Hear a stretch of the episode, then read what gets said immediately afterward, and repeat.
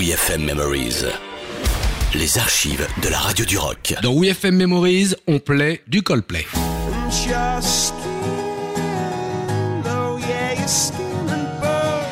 Et une belle archive de plus, une On était en 2000, quasiment le jour de la sortie du premier album Parachute. On se doutait que ce disque allait cartonner, le nom du groupe était sur toutes les lèvres et leur style se démarquait de ce qui se faisait.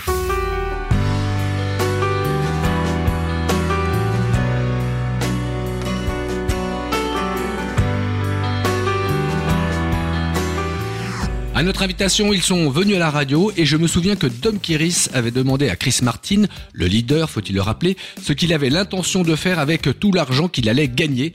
Il a répondu qu'il pourrait s'acheter Thierry Henry. Alors si en plus ils ont l'humour, Vinsou, remets-nous le Yellow qu'ils nous ont joué en acoustique. Parfait.